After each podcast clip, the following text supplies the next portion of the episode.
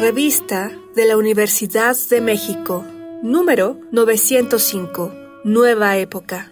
Desigualdades.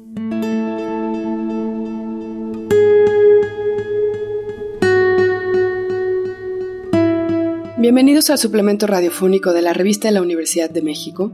Este mes de febrero estamos hablando de desigualdad y en el programa de hoy vamos a conversar con Carla Escoffier, a quien probablemente muchos de ustedes han visto en redes sociales haciendo una serie de contenidos sobre este tema relacionado al acceso al derecho a la vivienda, porque nos parece importantísimo hablar de desigualdad en términos de injusticia, de incumplimiento de este derecho que, como bien dice Carla en su libro, es un derecho no solo a la vivienda, sino también a la ciudad. Bienvenida, Carla, ¿cómo estás? Hola, muy buenas tardes. Muchas gracias por la invitación. Cuéntame cómo es tu camino hacia escribir este libro. Eh, ya tenías otros libros que también tocaban el tema de la vivienda y de la desigualdad.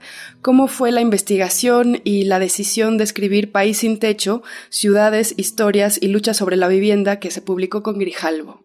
Bueno, pues ese libro está pensado realmente para que sea un, pues yo lo pensé como una propuesta o como un aporte para que haga una, digamos, para detonar el debate público con el tema de una manera accesible.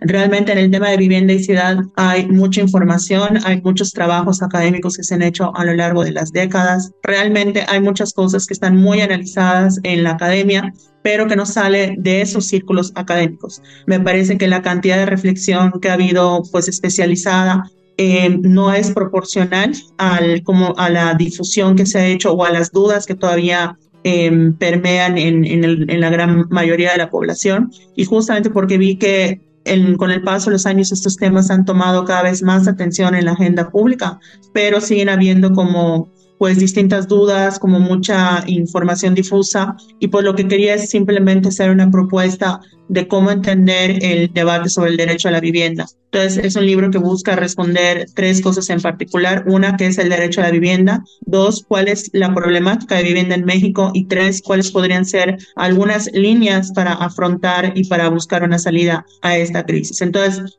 este libro pues se generó con esa, esa inquietud además de que también pues, recoge una serie de reflexiones que a lo largo de los años pues, he tenido en el trabajo como abogada acompañando casos em, sobre derecho a la vivienda, así como iniciativas y, y, propuestas de política pública. Uno de los disparadores de tus reflexiones en este libro, que además me gusta mucho que criticas un poco a la academia o a los investigadores, porque suelen publicar para ellos mismos y no para un público en general y quieres romper esa pues esa barrera de la comprensión y de la información. Uno de los disparadores de este libro es la gentrificación. Hablas de cómo hay diferentes causas de la desigualdad en el derecho a la vivienda.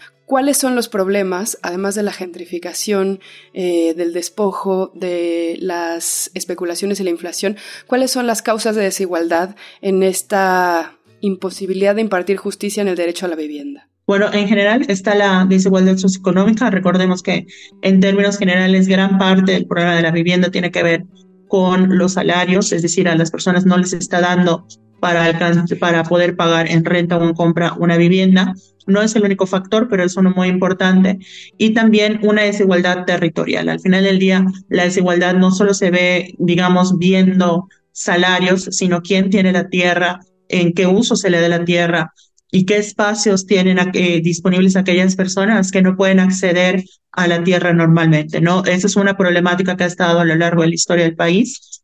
Em, podemos remontarnos a la colonia, podemos remontarnos a la guerra de reforma, nos podemos remontar a la revolución mexicana, incluso la guerra sucia y vamos a ver que el factor de la tierra, de los conflictos territoriales siempre está presente.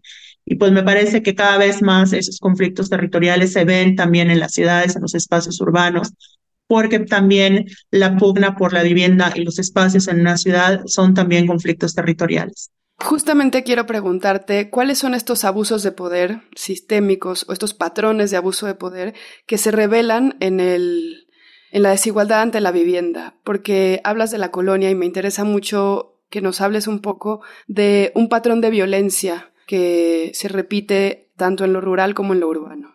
Más allá de, si es ciudad o un espacio rural, lo que vemos constantemente es que hay personas que tienen pues digamos, un cierto control del territorio, que puede ser adquiriendo muchas tierras, muchos predios, muchos edificios, eh, y hay personas que cada vez están batallando más por acceder a ellos. Y también cómo este tipo de, de desigualdad también se atraviesa por un modelo económico, ¿no? Cómo interviene el mercado inmobiliario en estas desigualdades y, eso también nos marca la señal de que como sucede con todas las estructuras que generan afectaciones a derechos, pues hay alguien que se está beneficiando, consciente, inconscientemente, algunos actores más que otros, por supuesto no estoy diciendo que todas las personas que trabajan de alguna manera en la construcción del mercado inmobiliario em, son, digamos, los villanos que acaparan todo. De hecho, hay mucha gente precarizada también en esos sectores, pero sí es un hecho que pensar y hablar de estos problemas genera mucha resistencia por parte de ciertos actores que pues simplemente quieren seguir haciendo lo que se ha venido haciendo porque les genera un beneficio y por supuesto porque normalmente las personas que más se benefician de esto no son personas que vean como propios estas em, problemáticas. Hay una frase muy, muy fuerte de tu libro que dice que no hay nada más global y compartido que el asalto a los derechos civiles, políticos y humanos conseguidos. Y me parece que el, el derecho a la vivienda eh, es tan, tan cotidiano, eh, tan básico, tan mínimo, que se ha perdido en el discurso público.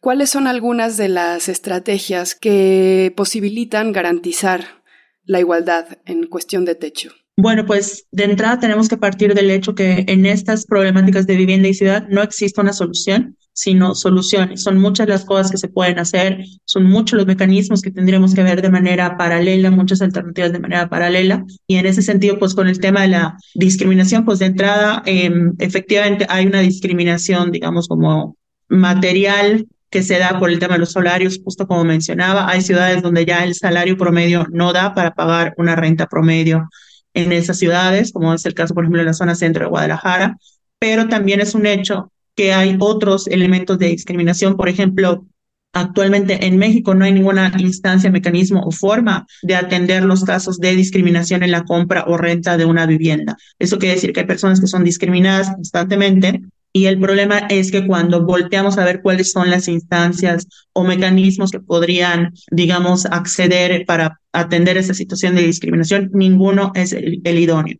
Hay otros países que sí atienden y tienen mecanismos para atender la discriminación en compra y renta de vivienda, incluso para prevenirla. Por ejemplo, Estados Unidos, que creo que nadie pondría en duda que es un país que tiene la propiedad privada como el centro de su política económica, de su vida cultural, eh, tiene también legislación en materia de no discriminación en la compra o renta. Es decir, el, en, en, Estados Unidos aceptan y parten del hecho de que el mercado inmobiliario no puede implicar una libertad para discriminar y que por lo tanto sí se tienen que poner límites para que ninguna persona sea rechazada de compra o renta únicamente por su tono de piel, por su orientación, por su identidad, por su género o por su origen nacional. ¿Cuáles son estos límites? ¿Se restringen a precios? ¿Se restringen a relaciones eh, de préstamos, por ejemplo? No, em, digamos que hay muchos mecanismos, ¿no? Por ejemplo, el que mencionaba atiende, por ejemplo, temas de quejas en caso de que haya algún lugar donde no se les esté aceptando con base en alguna de esas categorías. También hay otros países que han adoptado, por ejemplo, mecanismos en temas de, justamente de precios. Es todo un tema el control de, precios y de aumento de los precios y que también tiene que ser evaluado caso por caso con muchas pinzas y muchos detalles, pero sí creo que es importante señalar una cosa.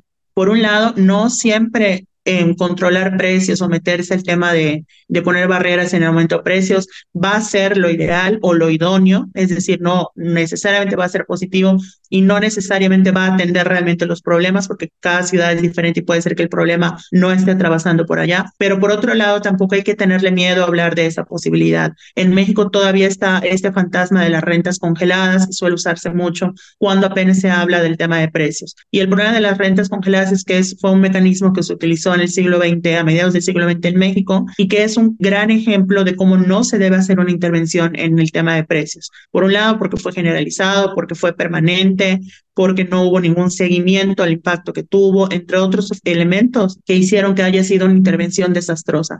Esto no quiere decir que todas las intervenciones en precios sean así. De hecho, hay muchos lugares donde se establece un máximo, un porcentaje máximo de aumento de renta eh, año con año. Hay otros lugares que tienen mecanismos de intervención de precios, por ejemplo en Cataluña, pero estos tienen otros, digamos, tienen distintos elementos que lo diferencian muchísimo de las rentas congeladas, es decir, son controles focalizados, no son generalizados, sino únicamente en barrios considerados tensionados, es decir, donde hay un desequilibrio entre los salarios y la, y la velocidad en la que aumentan los precios de las rentas, son temporales y tienen un seguimiento para poder ubicar cómo evoluciona el mercado y adoptar medidas paralelas, cosas que no hubo en México durante el siglo XX con esta experiencia de las rentas congeladas. ¿Qué políticas de estas que mencionas, y en tu libro es una lista de muchas estrategias que se podrían utilizar combinadas o individualmente para garantizar el derecho a la vivienda, qué estrategias utilizarías tú en ciudades como la Ciudad de México o Monterrey, que son ciudades en las que te enfocas en tu libro?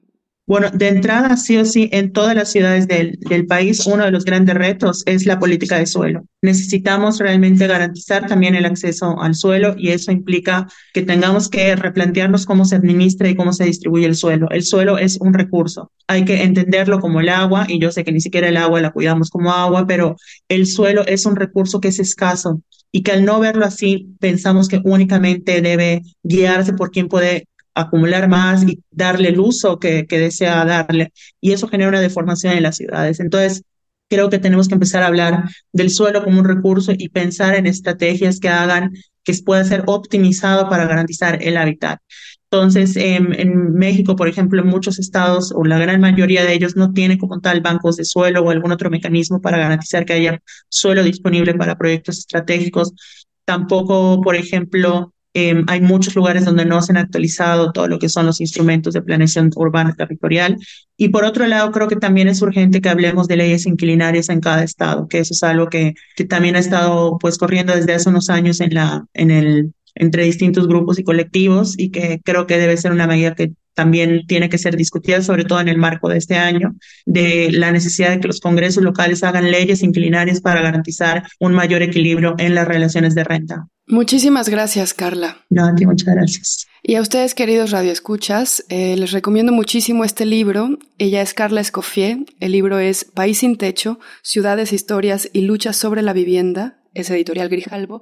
Y también deben de seguirla en Instagram, en donde esta información en parte del libro se convierte en, bueno, no sé cómo lo llames tú, contenidos accesibles, ágiles, pegadores, seductores, en, propios de las redes sociales, ¿no? Así es, sí, justamente también lo que intento en redes sociales es eso, como tratar de difundir la información, no para que la gente se quede con, con mi opinión, pero sí a lo mejor para despertar un interés. Entonces, pues estoy tanto en Instagram como en TikTok, como en YouTube, como en Twitter. Perfecto. Hemos llegado al final del programa. Si quieren leer más sobre desigualdad, les recomendamos, desde luego, comprar nuestro ejemplar o consultar de manera gratuita en www.revistadelauniversidad.mx. Recuerden que pueden suscribirse enviando un mail a suscripciones y que encuentran nuestra revista en librerías de la UNAM, Educal y otras independientes. En redes sociales nos encuentran como arroba revista-unam. Y sobre este programa pueden escribirnos a arroba shubidubi. Gracias a Mariana Delgado y a Frida Saldívar, a Francisco Chamorro y a Juan Manuel González. Yo soy Elvira Liceaga. Muchas gracias.